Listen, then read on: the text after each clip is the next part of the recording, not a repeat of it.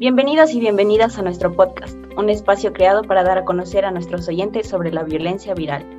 Yo soy Aileen Chamorro y estoy acompañada de mis compañeros David Pérez, Diana Herrera, Camila Maldonado y Daniela Larcón.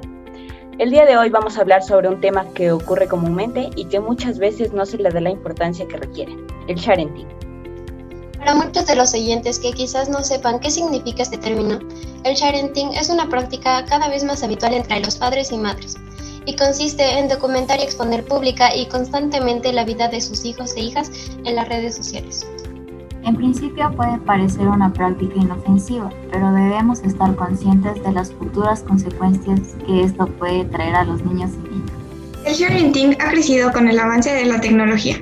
Hasta ahora no ha existido otra generación de niños con una infancia tan pública, y es probable que cuando crezcan muchos no estén de acuerdo con ello.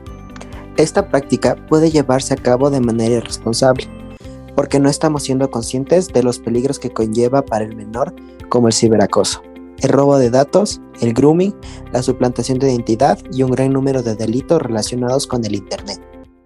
Para entender más a profundidad este tema tenemos tres invitados. La primera persona a la que vamos a entrevistar está nuestro querido psicólogo Andrés García. Para esto preparamos unas preguntas. La primera es, ¿el sharing puede ocasionar daños psicológicos? Buenos días, ¿qué tal? Eh, sí, sí, sí, efectivamente el sharing puede ocasionar daños psicológicos. Lo que hay que entender aquí es que se vulnera el derecho que tienen los niños a su privacidad. ¿no? Este derecho se ve vulnerado cuando los padres no, no les consultan directamente si es que pueden compartir cosas de su vida privada. Por esto, eh, uno de cada cuatro niños puede llegar a sentir vergüenza, puede llegar a sentirse hostigado puede, puede llegar a sentirse traicionado por la figura paterna incluso, ¿no? Puede llegar a casos mucho más graves, eh, como, como es el, fenómeno mundial, la tendencia mundial. Las cosas vergonzosas son las que más tienden a viralizarse, ¿no? Entonces esto conlleva a muchas, en muchas situaciones, casos graves, incluso al bullying en los niños. Ella, ¿por qué cree que los padres comparten fotos o videos de sus hijos en redes sociales? Bueno, de hecho este es un comportamiento bastante entendible, ¿no? Un, padre está orgulloso de su hijo, una madre está orgulloso, eh, orgullosa de su hija. Es normal que tiendan a compartir esta alegría de tener algo que, a alguien que ellos hicieron con tanto amor y, todo esto al, a querer compartirlo con los demás. Es una tendencia natural del ser humano el, el querer compartir con todos lo bueno que uno tiene, ¿no? Entonces, bueno, se puede considerar al sharenting como una, como una vulneración de los derechos humanos, como una vulneración del derecho a la privacidad que tienen los niños, sí, pero esto eh, en algunos casos es más bien visto como un gesto de amor, ¿no? Que se tiene desde, desde los padres hacia los niños. Entonces es por esto que se cree que los padres comparten fotos o videos de sus hijos en redes sociales. Es el compartir la alegría que ellos tienen. ¿Sabe conoce de alguna campaña o fundación que pueda ayudar a los niños que han sufrido sharenting? Eh, bueno, el sharenting es un tema relativamente nuevo, mucho más aquí en Ecuador, ¿no? Hay países eh, con un poco más de desarrollo o problemas distintos estos, a estos problemas que recién están surgiendo, problemas de nueva era. Entonces, eh, bueno, Ecuador lo que ha hecho es remitirse a, Ecuador lo que ha hecho es remitirse a opiniones, comentarios y sugerencias de ciertas, de ciertas corporaciones, sí, a lo que se podría definir como una futura demanda legal, ¿no? El sharing. Pero como tal una campaña o fundación, pues eh, al menos a mis oídos no ha llegado. Continuamos con la segunda invitada de nuestro programa, Cristina Herrera, ex estudiante del Colegio Gonzaga y actualmente estudiante de medicina. ¿Hasta qué punto es dañino el sharing?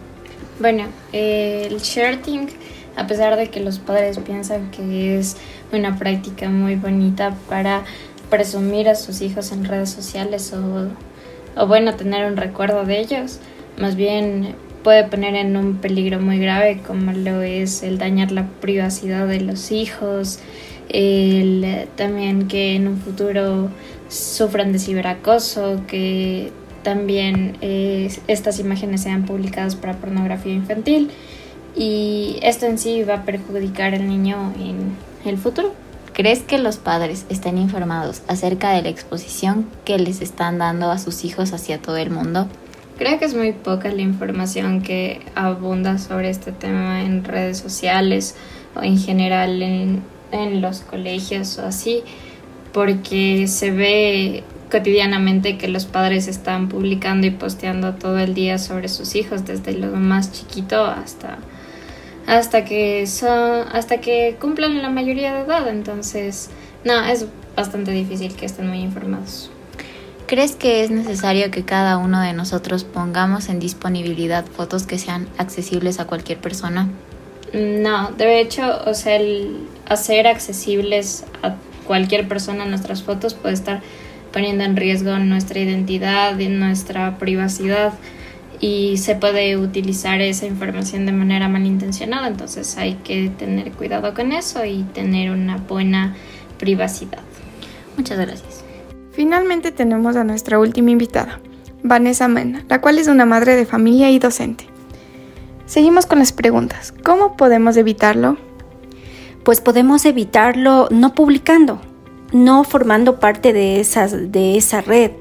La verdad es que nosotros tenemos que ser un ejemplo para nuestros hijos y tenemos que ser muy prudentes, no solo con lo que decimos, con todo lo que hacemos, lo que publicamos. Podemos tener una conversación directa con los hijos, con la familia, felicitarles, eh, felicitar todos los logros y también pues... Eh, eh, hablar de los fracasos y para de alguna manera evitarlos, pero pero no, no publicándolo, ¿no? Si yo estoy alegre de algo, pues decirlo directamente, pero no hacer todo público, hay que ser muy discretas con las cosas y dar el ejemplo es, es lo mejor.